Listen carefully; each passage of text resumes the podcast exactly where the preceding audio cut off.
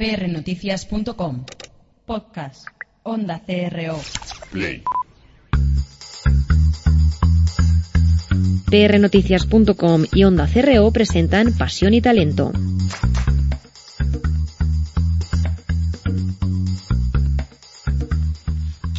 El talento, en buena medida, es una cuestión de insistencia. Francisco Umbral.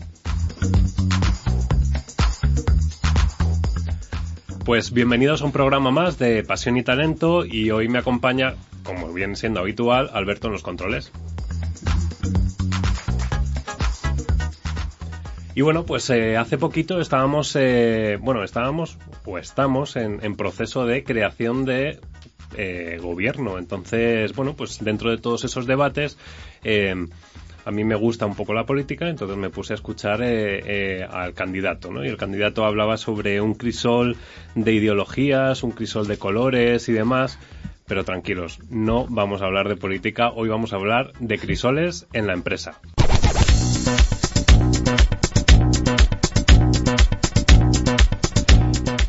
Y bueno, pues para hablar sobre estos crisoles eh, en las compañías y este crisol de personas y de conocimiento, eh, pues tengo a un habitual, que es Cristóbal Fernández. Bienvenido, Cristóbal. Hola, encantado. Y no estamos solos, hoy estamos muy, muy bien acompañados y tenemos a Elena Cascante y a Ángeles Alcázar, eh, socias directoras del Observatorio Generación y Talento.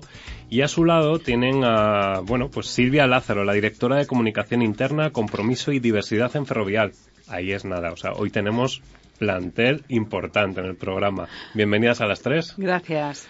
Muchísimas gracias. Eh, Muchas gracias. Contadme, em, ¿cómo nace? ¿Cómo nace este observatorio y, y por qué? Porque lo más importante es, estáis hablando de algo que a nosotros nos toca en el ADN, que es pasión y talento, pues vosotras habláis sobre ese talento. ¿Por qué nace? Bueno, pues primero nace porque, porque tenemos mucha pasión. Eso y, y desde luego una visión en que creemos que, que tenemos que sacar lo mejor de las personas.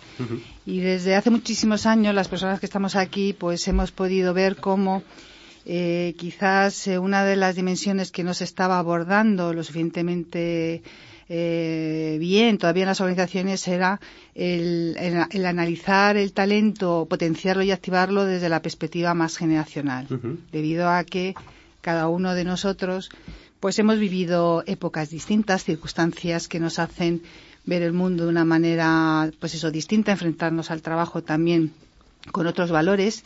Y yo creo que precisamente porque en la época en la que estamos viviendo confluyen más de cua- cuatro o incluso cinco generaciones en el ámbito de trabajo, creo que es el momento de comprender cada, cada circunstancia, cada eh, que vive cada una de estas generaciones, pues para eso, para poder sacar lo mejor de, de cada uno de ellos.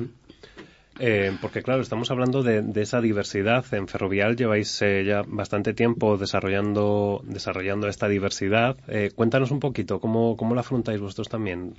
Yo creo que, mm, como, como apunta Elena, al final el objetivo es eh, disponer del mejor talento en, en el- cualquier lugar donde, donde estés. ¿no? Ujú. Ferrovial es una empresa que hoy está en más de 15 países, con más de 70.000 empleados, lo cual supone gestionar eh, a las personas desde todas esas diferencias, eh, desde sus distintas procedencias, desde sus distintas eh, ideologías.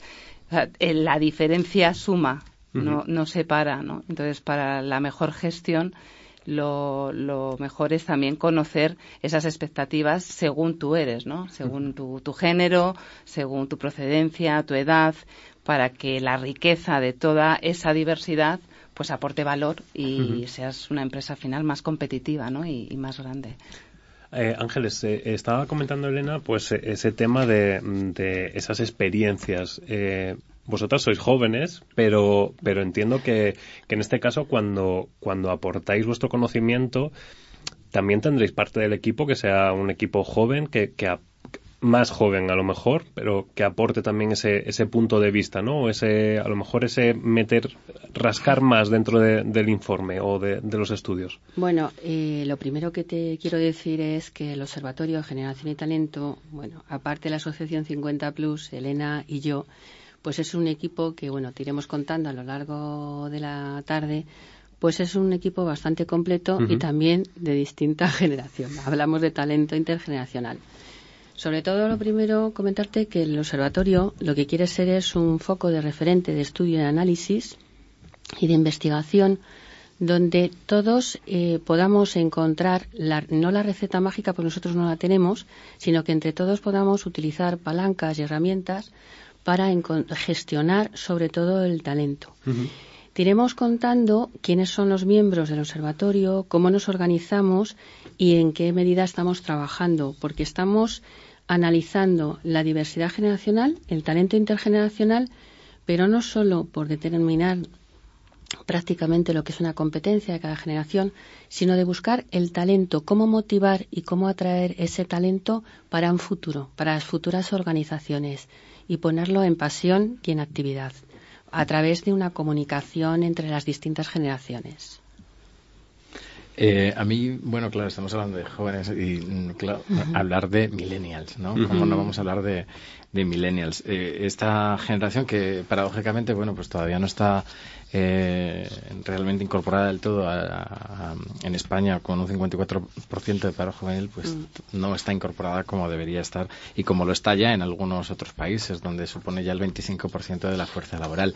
Sí que me parece muy interesante las características de esta generación porque además eh, son características propias de, este mundo digital en el que vivimos, donde todo eh, fluye y, todo eh, pasa a, con cierta celeridad. Y desde el punto de vista también de la transparencia, del diálogo y de la interacción, hay características muy diferentes con, con otros grupos. Entonces, bueno, pues me gustaría, ya que tenemos en el programa tres expertas, que nos contaréis cómo veis vosotros la, la integración de los millennials ¿Y cuáles creéis que son eh, las eh, aptitudes de este grupo que es también eso sería una falacia decir que es todo homogéneo y que todos los milenios son iguales, ¿eh? pero bueno, como características de grupos sí que es interesante. A mí me parece especialmente interesante todo lo que tiene que ver con esa conexión, con la comunicación, con la interacción y eh, esa mm, relevancia nueva que los millennials dan a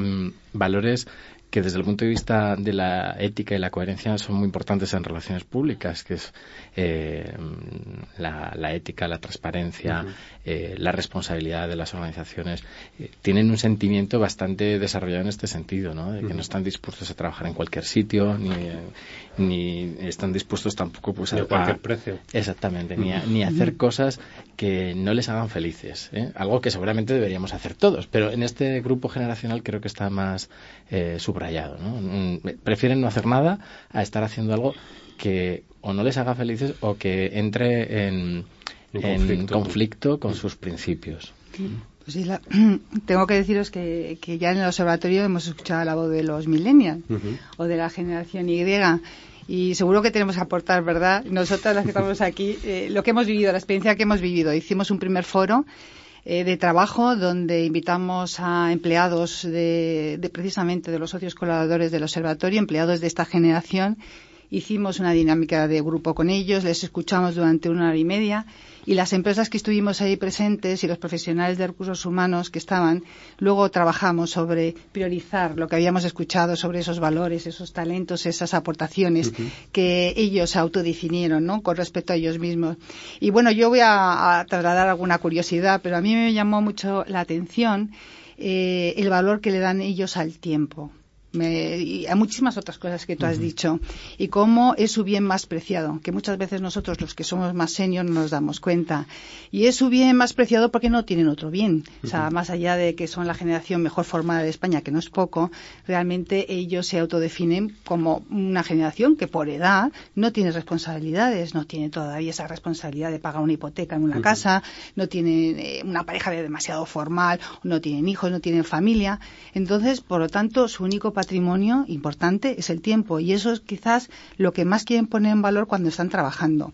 Tiempo para aprender y aprender de los, del equipo que tiene alrededor. Pone, le dan muchísima importancia al valor, a lo que tú, al equipo, al jefe, la organización, lo que les pueda dar de aprendizaje porque realmente ellos están empezando tiempo para, para, también incluso de su propio ocio, tiempo para mm, proyectar sus carreras profesionales, tiempo para incluso generar ese proyecto vital de, de, encontrar una pareja y seguir avanzando. Realmente son los grandes demandantes del tiempo tanto eh, tiempo de, a nivel de, de, tiempo de armonización de su vida personal, profesional y de ocio, como también eh, son demandantes de esa flexibilidad de, buscar nuevos modelos de trabajo en las que en la que ellos puedan sacar lo mejor que tienen eh, orientando siempre en términos de eficacia y de productividad y realmente no entiende tanto lo que es la cultura de la presencia que tanto hemos fomentado los más senior. Yo voy a dar la palabra porque son tantos aspectos que hemos analizado con ganas. Se te va a partir con, ganas porque no para de hacer que sí con la cabeza. No, no, quiero pasar la palabra porque hemos vivido muchas cosas. Que fue muy interesante esa, esa escucha activa que hicimos con, con esta generación. Apuntabas, Cristóbal, algo que yo creo que sí que es diferencial eh, los valores, no la ética. Eh, efectivamente, yo creo que es una generación que eh, es más exigente o busca organizaciones que tengan unas bases acorde a sus valores.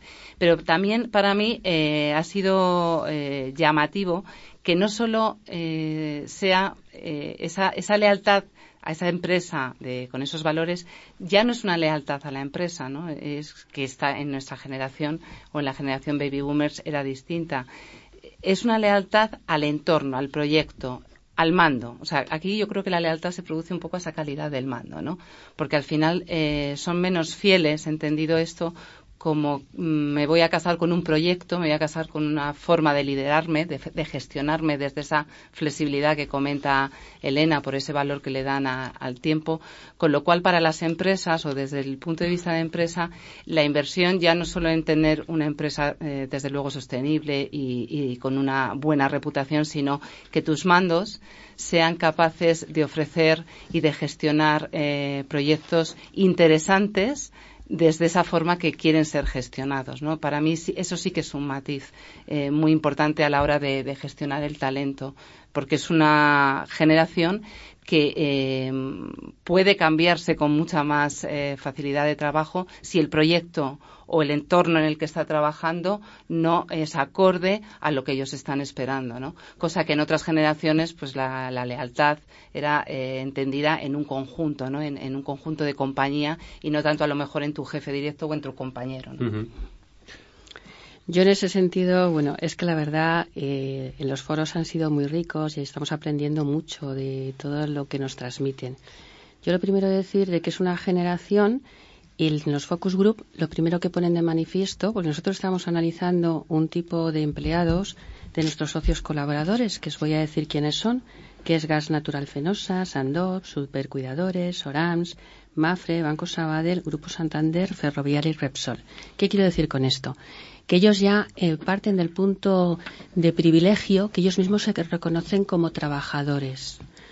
Y eh, se sitúan en una, ellos eh, en su aspecto, digamos, de, reflexión, se consideran, son conscientes del momento tan difícil que han vivido y de la adversidad generacional que están viviendo ellos y sus, digamos que homólogos de generación, pero que por el motivo que sea, pues no están trabajando, porque daros cuenta que esta generación, en el mejor de los casos, en muchas ocasiones están trabajando por titulaciones inferiores a las que han obtenido. Y muchos de ellos están fuera, son los emigrantes que nosotros llamamos del conocimiento. Bien, partiendo de eso, son gente apasionada, son gente que automotivan por otro lado, yo también voy a sacar los aspectos que pueden ser más controvertidos y que podemos hablar de ellos, y es que son individualistas. Y hay algo que resalto, y es que son la generación del yo, yo, yo y yo. Pero no es algo que a lo mejor lo hayan elegido ellos, sino que el momento vital en que les ha tocado estar, eh, se, han, eh, se han dado cuenta que no pueden el lujo de tomar las responsabilidades, para ellos es verdaderamente un, lujo, pero responsabilidades familiares, responsabilidades de hipoteca, y dentro de esta generación, si tú marcas la diferencia en esos 10 años, ves cómo los más jóvenes no quieren hablar, no quieren oír hablar de responsabilidades. En el momento que aparecen ya las cargas familiares, de hipotecas, etcétera, cambia un poco. Con lo cual, dentro del observatorio nosotros lo que queremos hacer es analizar casi una competencia de cada generación. cuáles son sus conocimientos, sus habilidades, sus motivaciones, para qué. Bueno, pues buscar esa generación del futuro que te comprometa y motive tu generación. Pero hay algo que yo creo que debemos de aprender todos, y es un poco lo que ha dicho Silvia, es una generación que quiere coherencia. Coherencia con los principios y valores. Son capaces de comprometerse con una marca, con una organización, no hace falta que sea muy grande, simplemente que tengan unos objetivos claros, que los comuniquen y empaticen con su proyecto. Con la cual yo me parece que es una, es una generación que yo diría que es de, de pasión. ¿eh? Por otro lado, y aquí yo creo que a lo mejor os voy a dar la palabra porque vosotros también opinéis, eh, tienen un problema y es las habilidades. Tienen una carencia en las habilidades. Las tienen, pero no las han desarrollado. Eh, posiblemente recientes estudios dicen que más del 50% de estos jóvenes están desmotivados porque se incorporan en las organizaciones pero con unas expectativas que luego no se desarrollan. Eso es un lujo que no nos podemos permitir, ni las organizaciones ni la sociedad. no hemos hablado todavía de la ah. precarización y de las condiciones eh, que suelen ser, desgraciadamente, habituales eh, a la hora de incorporar a, esta generación al trabajo, ¿no? Pues, becas eternas que mm, mm. se van prorrogando año tras año, trabajo. Hay empresas que viven solamente de becarios, o sea, en este caso se, dedican a contratar y, van renovando, renovando, renovando mm. y no incorporan realmente ese talento y al, final lo que genera es pues eso que, ese individualismo del que estaba hablando Ángeles lo fomentan y lo y lo y lo incentivan todavía más porque, claro, al final dices, pues si es que se me va a incorporar una empresa y me van a chupar la sangre durante seis meses, un año y después me van a echar, pues ¿para qué? Pues me voy a seguir dedicando a mí, ¿no? Sí, quizá también es porque, como decía Ángeles, son más cortoplacistas, ¿no? Y como vienen muy bien preparados, eh, se genera, eh, bueno, no se cumplen sus expectativas, ¿no? como, como estáis apuntando. Claro, vienen con su mochila, la tienen llena de herramientas, les falta obviamente esa experiencia profesional. Y yo creo que algo que va pegado no solo a la generación de la que estamos hablando, sino también a la edad, y nos ha pasado a todas las generaciones, a la juventud, es la impaciencia, ¿no? Entonces, en esa, eh, esa impaciencia quizá está incluso, yo creo que en esta generación todavía más marcada. sí, sí, es, una, es una generación que tiene una cultura de la inmediatez absoluta. Entonces, eh, claro, esto correlaciona con la paciencia. Pues está, bueno, es que es propio de, de, las herramientas de Internet, de juventud, y todo acelerado con, con, el mundo digital, donde todo funciona a golpe de un clic y de manera muy sencilla. Mm. Entonces, claro, eh, sí que mm, me parece que puede ser muy interesante, vosotras que tenéis experiencia eh, en, en distintas organizaciones y Silvia que tiene eh, la responsabilidad en una compañía que está en 15 mercados, ver si hay grandes diferencias, que entiendo que sí, entre unos países y otros, por las circunstancias que tenemos también en España. Antes hemos hablado de las emigrantes de conocimiento y es verdad que esas condiciones tal vez tan eh, difíciles y a veces precarias no, no necesariamente se dan de la misma forma en otros mercados. Yo recientemente he estado en Estados Unidos y la verdad es que, bueno, eh, puedes elegir casi donde quieres trabajar. No es el caso en España. No.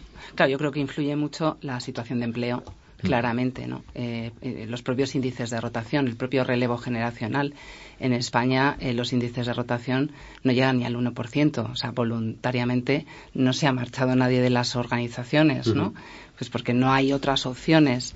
En otros países, afortunadamente, casi hay pleno empleo, con lo cual eso hace que haya una movilidad de talento que, libera y te permite a las organizaciones también mover eh, más a las personas, ¿no? Entonces, eso claramente influye, así como también la parte de legislación laboral, ¿no? En otros países puedes a lo mejor eh, flexibilizar o tienes un, mercado más flexible en la propia contratación, ¿no?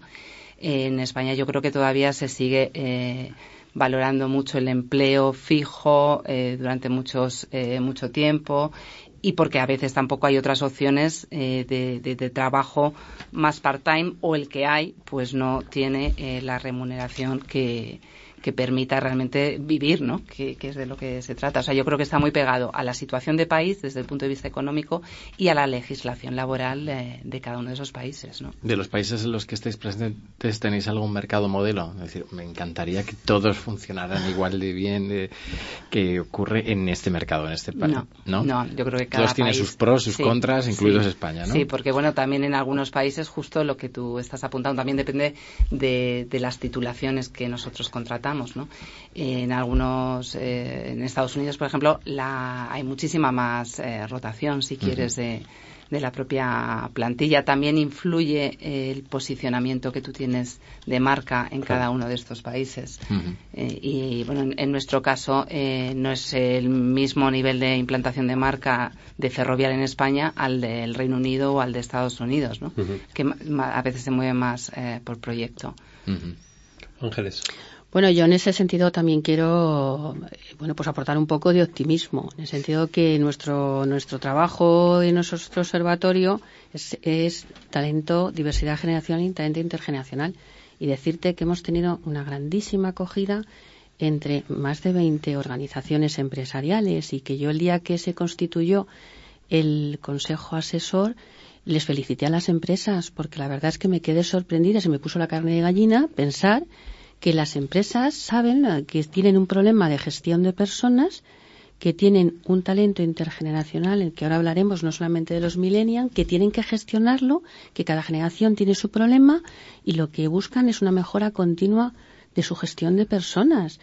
Y hoy en día, con la que está cayendo, que grandes empresas te abran las puertas para hablar de talento, pues francamente, yo les di la enhorabuena a todos porque me pareció algo magnífico, ¿no? Entonces yo creo que también hay que transmitir a la gente que nos está escuchando que bueno, que vamos a remar todos en el mismo barco, ¿no? Y vamos a intentar de mejorar el talento, de comunicar, ser coherente y desarrollar. Las empresas no dejan de ser un motor de la sociedad.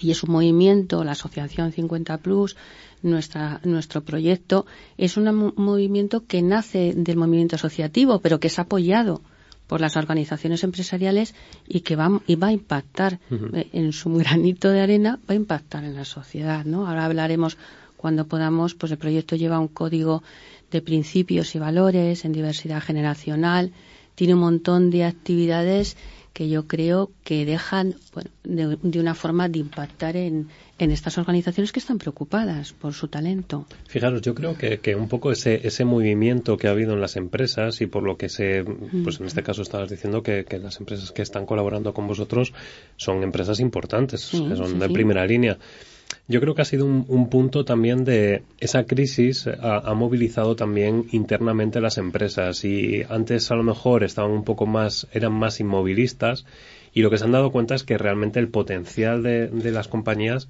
lo tienen las personas al final. Entonces, si no detectas ese, ese talento y no me gusta decirlo de retener el talento porque creo que no se tiene que retener, sino se tiene que dejar fluir el talento, pero hay que conseguir también enamorarlo. Entonces, con acciones como estas es, es ese punto de conseguir tocar el corazón de, de ese millennial o de ese eh, senior o de ese generación X, me da igual la generación que sea. Baby Boomer, llámanos por nuestro nombre, no nos importa. Da mucha pues, honra. Pues eh, los Baby Boomer, pero sí que es cierto que, que todos ellos tienen que al final, porque bueno, a lo mejor cada uno tiene sus características, ¿no? Y, tiene más, a lo mejor, el compromiso más adquirido hacia la estructura o hacia el directivo y demás. Pero si realmente te enamora la empresa, si realmente te enamora el proyecto, dudo, dudo mucho que, ese talento se escape, o se escape o, reniegue, ¿no? De, esa compañía. Forma los mejores para que se puedan ir. Eso lo dijo eh, el de Virgin, ¿no? sí. sí, sí. Sí, además... No, quería decir que es verdad que lo de enamorar eso es algo que nos inspira a todos, ¿verdad? Para avanzar y para hacer sacar lo mejor de, nosotros mismos. Y quizás uno de los retos más importantes que tengan las organizaciones en esa visión hacia futuro de enamorar con el tiempo tiene que ver mucho con también con los baby boomers, con los más seniors, que, que durante muchísimos años hemos estado trabajando nos han puesto un horizonte cada vez más lejano de la jubilación porque no nos podemos permitir jubilarnos todos. Este, este, esta generación tan numerosa, ¿no? Baby boom del boom, ¿no? hemos nacido más de 14 millones de niños entre los años 60 y 70 y tenemos en el horizonte en el 2020 que nos vamos a empezar a jubilar. El tema es cómo podemos hacer que las personas que, que ya tienen una edad, que que les estamos mandando mensajes de que ya no aportan valor. De hecho, hemos desvinculado, quizás por motivos eh, económicos, ¿no? De gestión de costes, hemos desvinculado a los más seniors, ¿no? Les estamos mandando un mensaje de que ya no contamos con ellos y, de hecho, los que se han desempleado, que estamos hablando más del 30% de las personas que están en el paro, tienen más de 45 años y no estamos generando empleo para ellos ¿Cómo podemos proyectar un mensaje, me da igual que sea de, por cuenta propia como por cuenta ajena, de seguir aportando valor hasta la jubilación? Primero, por nosotros mismos, porque tenemos la necesidad de seguir siendo, que realmente sentirnos que tenemos un proyecto de vida. Pero también, por otro lado, las organizaciones, cómo se pueden prescindir de, de, ese, de esa experiencia y luego cómo pueden proyectar esa experiencia y ese conocimiento hacia adelante que siga aportando valor. Porque nosotros también, las personas, tenemos que ser empleables a lo largo del tiempo. No nos podemos desfasar tenemos que seguir estando en el siglo XXI. Entonces yo creo que es un reto que también tenemos que abordarlo porque cada vez nos están diciendo que tenemos que trabajar más. O sea que si a partir de los 45 años dejamos de trabajar y tenemos que trabajar hasta los 67, pues cuéntame, no me salen los números. Y si mm. encima tenemos una esperanza de vida hasta los 90, que ya la, gente joven dice que lo mismo vamos a llegar ahí, pues ¿cómo vamos a poder hacerlo con un envejecimiento positivo? Entonces, bueno, pues eso es otro de los grandes retos. Y ¿eh? sobre todo porque la pirámide eh, de natalidad en España es que está completamente invertida, es decir, toda la generación joven no va a llegar para, para cubrir esos puestos de trabajo y evidentemente ya se está empezando a ver, ¿no? La ampliación de, del, del tiempo de trabajo y demás, que ya la jubilación se retrasa cada vez más y, y, probablemente incluso también desde el punto de vista económico estamos viendo que hay carestía en ese sentido y que no se no cuadran tampoco los números desde el punto de vista económico, claro. Entonces, mm, mm. yo creo que además apuntaba también antes eh, Ángeles, ¿no? Eh, por ser optimistas, efectivamente. Yo creo que también a veces las situaciones de crisis te obligan a pensar de forma distinta.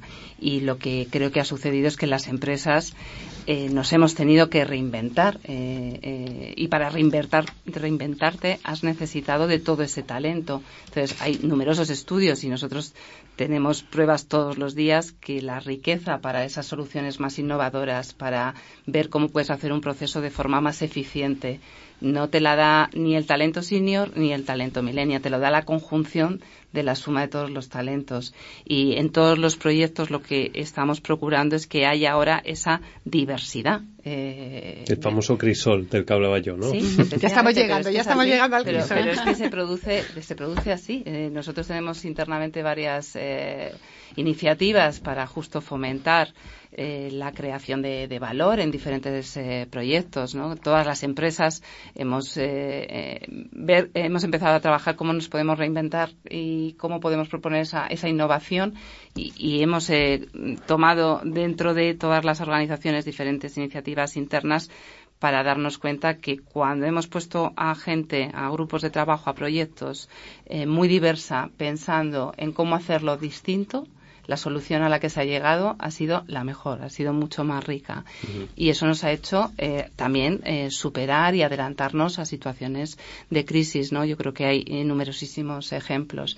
Y nosotros internamente esto es un mensaje que hemos trabajado mucho y hemos puesto de ejemplo a esos grupos de trabajo que han podido proponer una nueva forma de hacer algo, un nuevo negocio o una, una práctica muy innovadora que se hacía en una obra, poderla trasladar a otra mezclando justo eso, esa seniority, esa experiencia con unas habilidades nuevas que aportan otras generaciones, ¿no?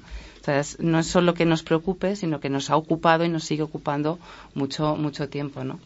Para llevar a cabo mm, con éxito este proceso, que en realidad es una transformación y que además eh, está muy relacionada con la transformación digital de las organizaciones, estamos hablando también de cambiar la cultura eh, organizacional.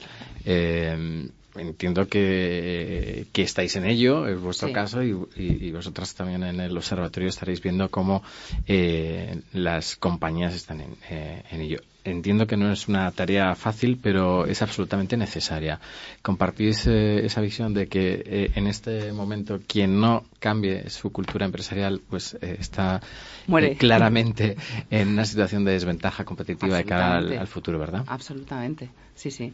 O sea, es que la transformación ha venido sola, por lo que hablábamos antes, hasta que no te encuentras una dificultad o una situación difícil como las que se han podido vivir en, en España, por estar hablando ahora de este contexto, no reaccionas, ¿no? Como, como explicaba muy bien Elena, ¿no? Lo que significa eh, generaciona, ¿no? Que nos lleve a la acción y, te, vas transformando, encuentras resistencias, eh, depende a veces de las culturas de partida, de los sectores, pero las organizaciones siempre lo quieren hacer mejor y entonces a veces se produce también esa inercia que te va moviendo y cuando tienes palancas en las que te puedes ir apoyando mm, exitosas, pues te ayuda a, arrastrar, ¿no? A arrastrar a, los mejores, a los que mejor se han adaptado, ¿no?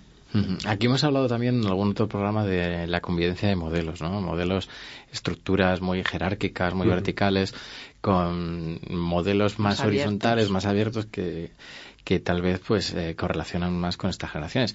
Yo soy de los que defiende que hay que hacer ese mix perfecto, ¿eh? que no, no es fácil, eh, que no es fácil, pero eh, no me gusta tampoco cada vez que digo no pues todas las organizaciones tienen que ser todas súper horizontales y bueno pues hay que aprovechar lo mejor de cada uno de los modelos porque todos tienen, igual que hay que aprovechar lo mejor de cada una de las generaciones. Pero a mí estos planteamientos que excluyen no me gustan nada, ¿no? Mm. Y, hay muchas organizaciones, no, pues nosotros aquí todo horizontal, todo asambleario.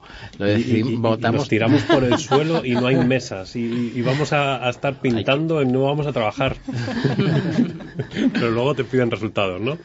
Em, yo os quería preguntar también, em, ¿Creéis que debe haber un lenguaje específico para, para cada generación? Es decir, no es lo mismo, yo no voy a transmitir igual a, a, una persona que acaba de incorporarse.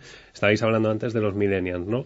Mm. Em, y hemos visto, por ejemplo, pues que, que han em, empezado a aparecer últimamente redes sociales como Snapchat que son inmediatas, es decir, se precisa una, una comunicación inmediata en contraposición, hay otras generaciones que son un poco más de, mándamelo por mail y ya te responderé cuando yo considere y demás.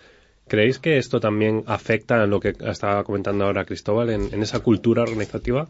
A ver, yo creo que no hay que forzar nada. Yo creo que no hay que ponerse, bueno, pues qué lenguaje tengo que utilizar con una generación, qué lenguaje tengo que utilizar con otra. Yo creo que la diversidad generacional, el talento intergeneracional, es una realidad es un imperativo, no es un tema de RCC. Eh, la nueva gestión de recursos humanos está ya, es decir, la gente lo que se está es preocupando del talento que tiene dentro, aprender de él y lo que tiene que hacer es algo muy sencillo, no tiene que ponerse unas gafas que no le pegan. Lo que tiene que hacer es un diagnóstico de la gente que tiene dentro, de qué es lo que le motiva, qué es lo que le compromete, intentar conocerla para después poner las palancas necesarias pero no me tengo que dejar el pelo largo si soy calvo. Eso sí, lo que tengo es que intentar gestionar eh, Es un poco complicado, ¿eh? Una peluca, vamos, una pelucón. No, lo que hay que intentar es simplemente ser coherente. Ser coherente, tener unos valores, tener unos principios, comunicarlos y comprometer a tus personas con esos objetivos, ¿no?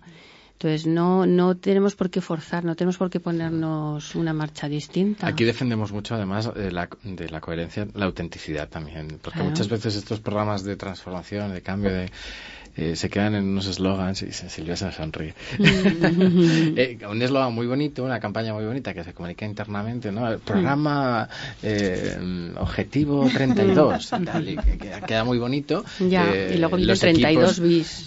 Sí, luego el 33, luego no sé qué, y queda muy bonito. Los departamentos X cumplen sus objetivos, pero aquello no ha valido para nada. Entonces, nuestra mm, intención no es esa. Nuestra intención desde el objetivo del observatorio es hacer un estudio riguroso, que sea un valor también de investigación, que no estamos valorando cómo están trabajando las empresas y lo que están haciendo cada una de esas empresas. Lo que estamos haciendo es una valoración totalmente objetiva, aséptica, un diagnóstico de cuáles son los valores y principios de esa generación, cuáles son las palancas para ese futuro y estamos, yo creo que haciendo un análisis cuantitativo y cualitativo bastante riguroso y con mucho método, teniendo en cuenta, pues bueno, estamos partiendo mucho de nuestros focus group. Eh, ahora Elena te podrá contar, bueno, pues cómo hacemos las dinámicas de grupo, los focus group con los empleados, la dinámica de empresa. Hacemos unos datos de eh, hombres, mujeres, categorías profesionales, cruzándolos con indicadores. Vamos a intentar sacar indicadores de talento. Estamos en la primera fase de ese análisis. Posteriormente, lo que pondremos en marcha pues son programas, lógicamente, para intentar y ayudar a esas palancas. ¿eh? Pero nosotros no estamos, digamos, que intentando ya sacar esa, ese gatillo. ¿eh? Bueno, de hecho, una de las cosas que siempre decimos cuando presentamos el observatorio es que precisamente como es una dimensión, vamos a decir, nueva, ¿no? A la que nos tenemos que enfrentar todos, ¿no? A ver cómo podemos avanzar en la gestión activa, ¿no? De implantar políticas de diversidad generacional y demás, que no venimos ahora mismo a dar recetas, sino realmente venimos a hacer, a generar una red de conocimiento entre todas las partes de interés y entre todas las empresas precisamente para ir dando respuesta con coherencia a cuestiones como la que has planteado tú, Cristóbal, tan importantísimas. ¿Es importante o no tener en cuenta los nuevos lenguajes de comunicación de, de, las diferentes generaciones? ¿Es importante a lo mejor implantar nuevos canales? ¿Tenemos que tener esas consideraciones presentes encima de la mesa? Yo creo que precisamente el observatorio está para eso, para que ir dando respuesta a todas estas cuestiones, a estos retos que en principio ahora nos parecen que son importantes y debemos analizarlos, pero que precisamente a través del trabajo que estamos haciendo iremos definiendo eso y a lo mejor volveremos a este programa para deciros, hemos analizado cuáles son los canales a lo mejor más prioritarios, más importantes, cómo avanzamos sobre eso, porque además en, el tema de comunicación, la comunicación es viva en el tiempo y tenemos que tener, estar muy atentos a que esa comunicación sirva precisamente para que nos entendamos todos. ¿Y qué les decimos a esas organizaciones que hoy, en 2016, todavía prohíben el uso y el acceso a redes sociales en el trabajo. Pues que son unas organizaciones casposas y, que están muertas. Yo puedo decirlo. Muy bien, muy bien. No estoy en empresa. Como, nosotros lo decimos. Eh, ¿eh? antes, antes planteabais, ¿se ha complicado eh, la forma de comunicar? Sí, claro, porque hay muchos más canales y muchos más públicos. Entonces, efectivamente, todavía tienes que comunicar eh, eh, con un papel en algunos lugares para llegar a determinado tipo de público. También depende del objetivo, del tipo de campaña. Y, en otros casos la comunicación la tienes que hacer a través de redes sociales internas. Tienes que adaptarte a tu público, saber muy bien qué es lo que quieres conseguir y luego qué es lo que está esperando eh, ese público. Y te sorprendes también. Ferrovial puso en marcha una red social interna en el año 2012 que seguimos trabajando eh, en esta red con un objetivo muy claro de enfoque de comunidades de trabajo para que fuera un espacio donde se pudiera intercambiar el conocimiento. Cuando eres tan grande, pues lo que necesitas es identificar todos tus expertos internos, todos tus referentes, ¿no? y aflora todo ese talento digital que no siempre es un talento que está eh, vinculado a una edad determinada.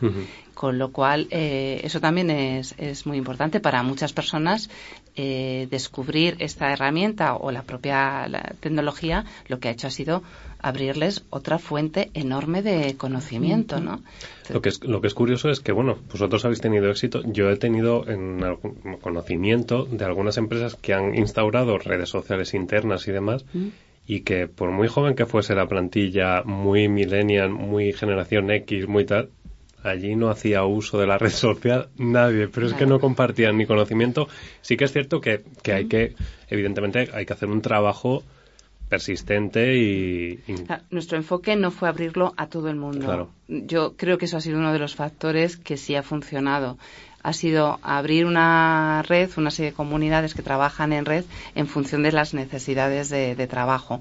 Por lo que hablábamos también al principio, depende de las culturas, porque al final esto es una cultura muy abierta, más un espacio muy colaborativa. Son espacios colaborativos. Pero sí se, se, empieza a generar un lenguaje distinto también. Ya no pasa nada por comunicar o compartir una serie de artículos, aunque no tengan una vinculación o relación 100% eh, laboral, ¿no? De trabajo, porque al final estamos, lo que apuntábamos antes, transformando a las organizaciones, ¿no? Todo suma. y, y, al final es importante eh, compartir lo que a lo mejor tú piensas que no te sirve, a otro le puede servir, ¿no? Que es de lo que se trata de esas culturas colaborativas. En nuestro caso, yo creo que por lo que hablábamos, no todo vale, no a todo el mundo a lo mejor le vale la red social interna, por eso en algunos casos ha podido no, no funcionar, como tampoco a todo el mundo le vale la, la revista de papel, ¿no? Pero a otros muchos sí. Entonces es, es interesante conocer a ese público y, bueno, se ha complicado, pero también es mucho más apasionante el trabajo. es lo que decía Elena, ¿no? Es, es un no parar de, aprender y, de prepararse y da igual la edad que tengas. Es decir, pues mm, estar eh, ya con un puesto fijo en una empresa y aún así, Elena antes lo estaba comentando. Yo estoy con las redes sociales que, vamos, me voy a volver experta. Ya tenemos aquí una futura community manager. ¿eh? A mí nadie me va a decir que siendo baby boomer no estoy en el siglo XXI. es una community manager tremenda. Esa es la actitud. La, realidad es que luego va todo tan rápido, es todo tan inmediato y es todo tan veloz que los millennials ya están en otras, o sea, abandonando las redes sociales tradicionales, abandonando Facebook, que sabéis que tiene ahora eh, gran predica entre los mayores de 50 años, lo cual hace que los más jóvenes salgan mm, despavoridos. ¿eh? Entonces, bueno, eh, hay que seguir muy de cerca por dónde van las cosas. ¿no? Este, este, año estamos viendo pues que está creciendo mucho y de hecho es eh, el tema clave la realidad virtual y, por supuesto, todo el ecosistema móvil de aplicaciones, iba a decir que es el presente, pero vamos, desde hace ya unos cuantos años. Ahora yo ya estoy viviendo pues eh, en realidad virtual, etcétera. Entonces hay que hacer convivir también esa, esa aproximación, pues que a veces pues mm, algunas generaciones pues mm, llegan un poquito más tarde, pero están llegando, claro que sí. Ahora en cualquier red social tradicional tipo Facebook, pues mm, son los mayores de 50 años los que viven con más pasión eh, la participación, el uso de, las de estas herramientas que ya os digo que cada vez interesan menos a los más jóvenes. Yo creo que al final es todo sensatez y coherencia. Yo creo que cuando gestionas personas y avanzas en programas en esta línea y lo conectas con el negocio, yo creo que todavía es mucho más apasionante este, esta dimensión. Porque también tenemos que entender que millennial, en un momento determinado, a lo mejor tienen que vender a clientes que son baby boomers y viceversa. O dentro de las organizaciones, jefes que tienen que gestionar equipos intergeneracionales y el jefe es millennial y en los equipos tienen baby boomer o el jefe es baby boomer y tiene generación Y. Siempre ponemos los casos más eh, extremos, ¿no? Porque también está la generación X, etcétera, y los más veteranos. Pero en definitiva yo creo que tiene que haber sensatez en todo lo que hagamos. y amor. Y mucha pasión. Vamos a terminar hablando de la pasión, que es realmente lo que nos motiva a todos. Sí, sí, porque las chispas pueden saltar con mucha facilidad. Vamos, estaba pensando en el caso que mencionabas, ¿no? Pues de que el baby boomer tenga de jefe al millennial.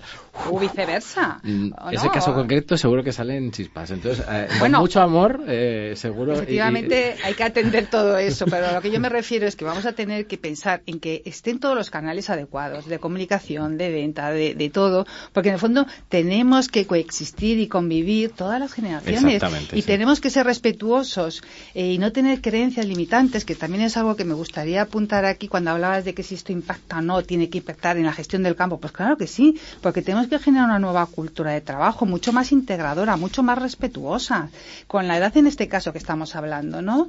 Respetuosa de los, de los baby boomers, que respeten la gran aportación que tienen que dar los jóvenes, que es una de las generaciones mayor preparada, cualificada, y viceversa. Entonces, ahí realmente tenemos que en ese respeto mutuo es donde tenemos que avanzar. Elena, yo te voy a hacer una pregunta. ¿Es la pasión suficiente? Sí, sí, sí, No, no, estoy aquí, vamos, que ya me ves que estoy en la esquinita. Eh, no, te quería preguntar, ¿cómo crees eh, en ese juego entre entender una generación a otra, quién tiene que hacer más esfuerzo?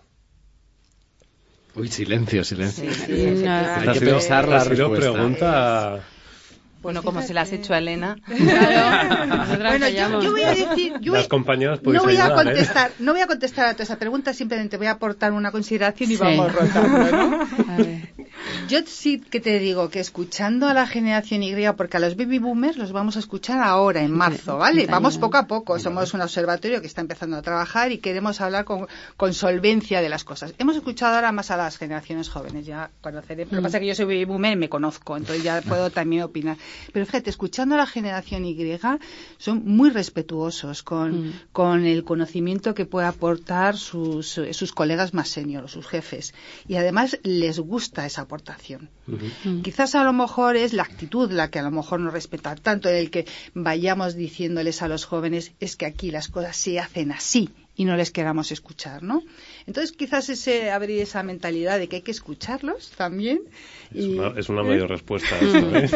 bueno, yo, yo, creo que Elena hablaba de algo que es crítico y es el respeto. Entonces, para respetar lo que tienes que hacer es conocer. Entonces, a mí me parece que el observatorio y, y muchas de las organizaciones entre las que se incluye Ferrovial, creo que el interés por conocer eh, las expectativas, la, la forma de trabajar de las diferentes personas atendiendo a esa diversidad, ¿no? Atendiendo, en este caso estábamos hablando de la diversidad de, de generación, va a ayudar a respetarse, porque eh, es muy curioso cuando les pones a hablar, ¿no? En los focus group lo hemos visto, cómo eh, te cambia, ¿no? Las etiquetas que a veces eh, pones a distintas eh, generaciones, esas creencias que, que tenemos, cómo escuchándose, pues ya se están cambiando, ¿no? Eh, ya se están rompiendo esas, esas propias etiquetas. Lo que sucede a veces que si no eres capaz de escuchar, de, de, adquirir ese conocimiento de cómo es el otro, pues difícilmente le vas a poder respetar, ¿no? Entonces, yo creo ¿Y quién es... escucha mejor? Yo quiero apuntar una cosa con lo que has dicho. Yo no son las generaciones, son las organizaciones.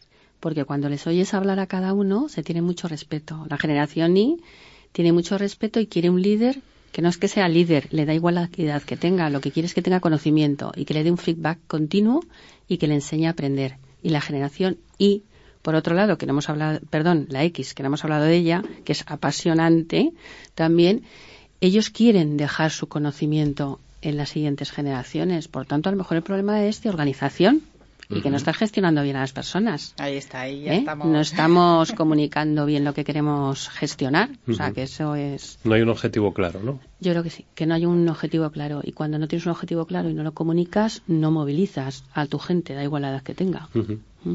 O sea, que más allá de las generaciones, son las organizaciones, algunas escuchan y están dispuestas a, a abordarlo de una manera adecuada y otros, otras, bueno, no. Hacen, yo creo que tienes, hacen... hoy, hoy tienes que escuchar. Es que si no estás, eh, si no escuchas no vas a, a, evolucionar, ¿no? Y más en un contexto que vemos que se mueve de forma muy, muy rápida, ¿no? Y que además la tecnología avanza también de, de una forma vertiginosa.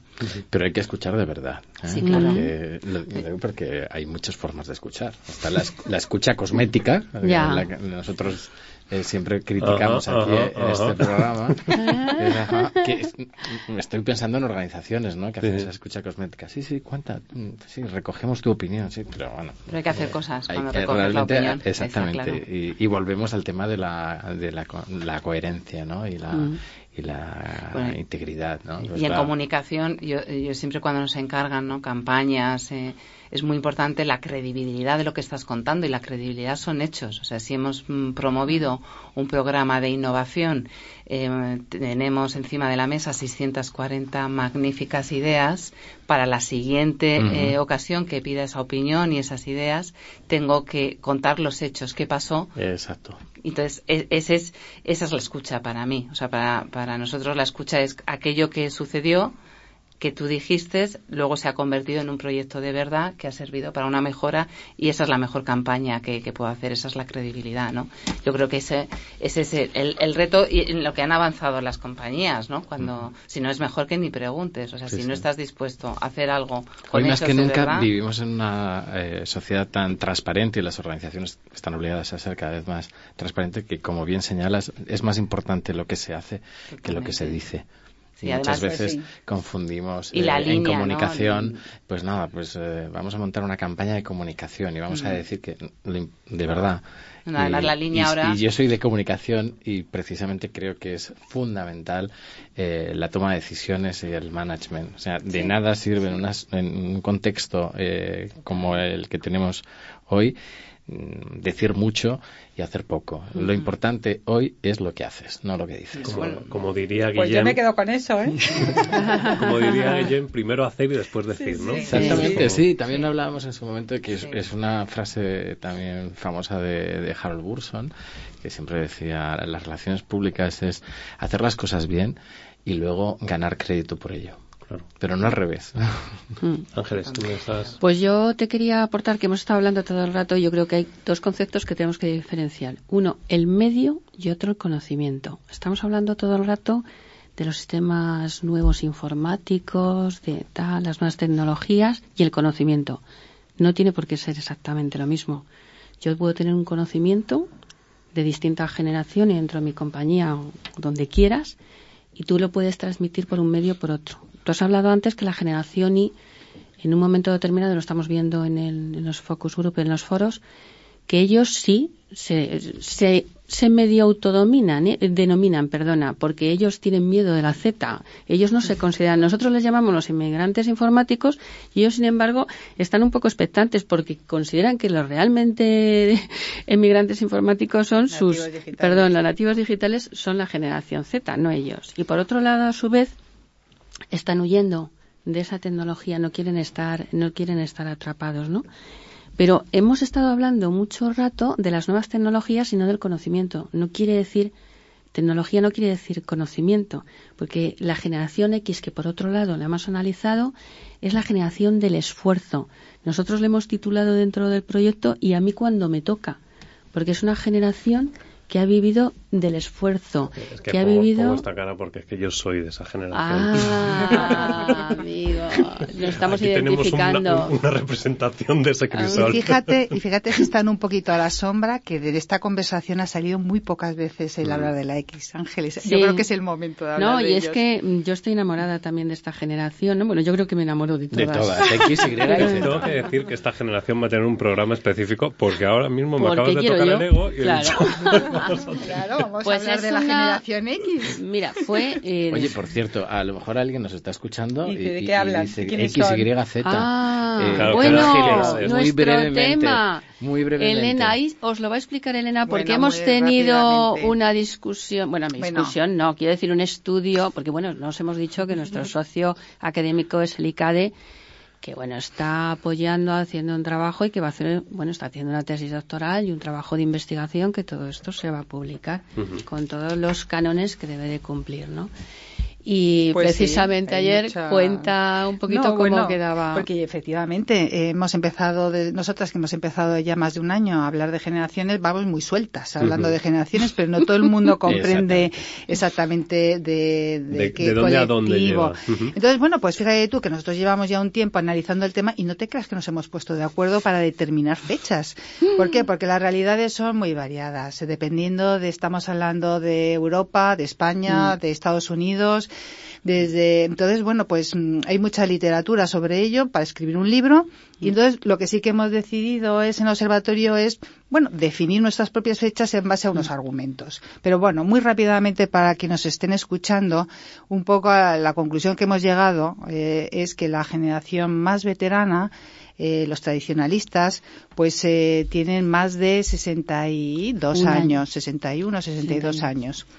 No voy a hablar ahora de años porque no quiero que la gente empiece a calcular con la calculadora de qué estamos hablando. Y que nadie que nos escuche ya directamente porque tenga X edad ya se incluya en una u otra. Nada, nada. No, porque, te gusta más otra. No, porque puedes tener valores generacionales distintos tú, ¿no? Puedes, haber nacido en una fecha y Puedes tener 40 años y estar eh, por circunstancias en, en esta Efectivamente. Luego tenemos la baby boomer, que es donde yo aquí, no estas señoritas que tengo enfrente, yo pertenezco a los baby boomers, y estamos hablando que tenemos una media en torno a 55 años. ¿vale? Estamos entre los 47, los 61 años, más o menos. Luego la generación X es la que viene posteriormente y estamos hablando de que tiene una media de 37 años, no, un poco más a lo mejor. 35 45. ¿Eh? De 35, a 45 años. ¿eh? Por ahí andamos. La generación Y, que estamos hablando de los años pues, de los 23 a los 35. Bueno, te digo que estamos ahí en esas fronteras. Y luego la generación Z, que son un poco nuestros adolescentes, son los que tienen a partir de 22 hacia abajo, ¿no? Entonces, bueno, pues esta eh, no es difícil, digo, no es fácil, ¿eh? Determinar fechas y demás, porque depende sobre todo en España de, de cuando hubo la posguerra, cuando hubo la guerra, cuando, circunstancias de estas que marcan pues que el baby boomer, que el, que el baby boomer pues se haya producido antes o después con respecto a otros años. Sin embargo, deciros que antes habíais hablado de si los valores generacionales de la generación Y son parecidos o no al resto del mundo. Yo te diré que es de las generaciones más parecidas en valores, no en circunstancias, porque es verdad que circunstancias pueden ser distintas, ¿vale? Como tú apuntas, fenomenal, Silvia. Pero en valores el el hecho de que esté el, chaval de 25 años en, Colombia o en Bogotá esté conectado a Internet, escuchando la misma música, escuchando, o sea, eh, chateando eh, con las mismas aplicaciones que cualquier chaval del resto del mundo, hace que sea una generación muy homogénea en ese sentido. Pero hoy vamos a hablar de la X, ¿verdad? de nuestros grandes desaparecidos. Que Ángeles estaba enamorada de la generación X. O sea, de nosotros, de, de Gabriel. Me estoy enamorada vuestra generación, ¿eh? Todavía el pelucón no te lo has puesto. Eso se soluciona rápido. bueno, fuera de bromas, bueno, pues es una generación que nosotros la hemos denominado además entre todos. Que a mí, cuando me toca, porque esa sí que fue la primera generación mejor formada, tenían unas titulaciones y sin embargo se, fue, se vieron con unas expectativas que no eran las adecuadas, porque cuando ellos llegaron pues esas eh, jerarquías y esas estructuras pasaron de ser, en vez de pasaron a ser más horizontales. Y es una generación en la que yo digo que hoy eh, más indios mejor formados pero peor pagados, ¿no? Entonces, ellos, sin embargo, son muy, muy trabajadores, muy responsables, tienen una autoexigencia brutal y ellos, sin embargo, sí que han intentado entrar en esas tecnologías sí o sí, porque eh, hasta la definición que ellos mismos dijeron que eran tenían que estar con un conocimiento y un estudio continuo porque eran como las cintas del aeropuerto que si dejas una maleta y te estás quieto te vas hacia atrás. Por tanto, ellos continuamente tratan de coger el ritmo del conocimiento, el que sea. Se han esforzado por, por, ser incluso mejores. Sí, sí, sí. Porque yo conozco, bueno, por, mm. por, la actividad docente que ejerzo, muchos eh, millennials mm. que se supone que son grandes expertos, pero por generación, pero luego no lo son tanto. y esta generación de la que estamos hablando es verdad que han hecho los deberes y, con nota. Yo los llamo la generación bisagra también, porque esto es algo que salió en los focus group. Eh, están actuando dentro de las organizaciones en, eh, en cómo balancear, ¿no? cómo equilibrar las demandas de la generación eh, de millennials con los eh, baby boomers, ¿no? Entonces es ese middle management en muchos casos que son los que están haciendo justo de generación bisagra para que esto funcione, ¿no? Y para que se avance por todas las declaraciones. Bueno, y una cosa que es muy importante que no me habéis dejado decir, y aquí hay tres mujeres. Esta generación fue la primera que incorpora las carreras duales. con la complejidad que da todo esto.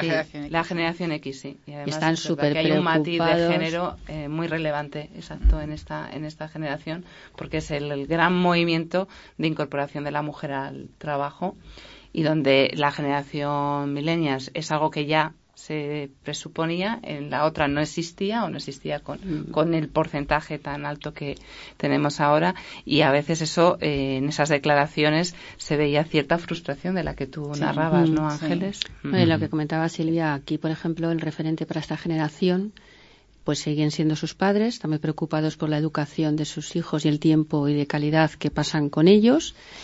Y, sin embargo, para los millennials, el referente no, yo lo siento mucho, no son sus padres, son sus amigos. Aunque esos son amigos de Facebook, ¿vale? Porque reconocen que no tienen habilidades sociales y que no se relacionan como deberían.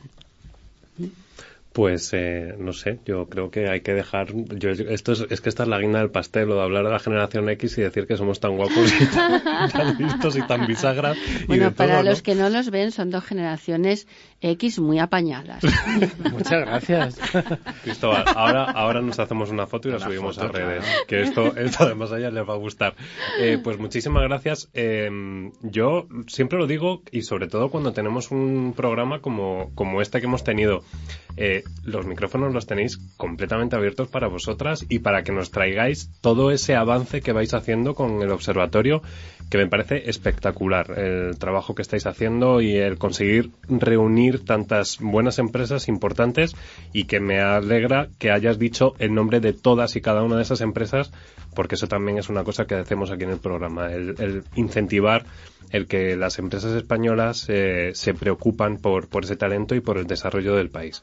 Muchísimas gracias Silvia, Gracias. Elena, Ángeles, Cristóbal. Nos vemos en la siguiente. Muy bien, muchas Pues gracias. muchas gracias por esa pasión y ese talento.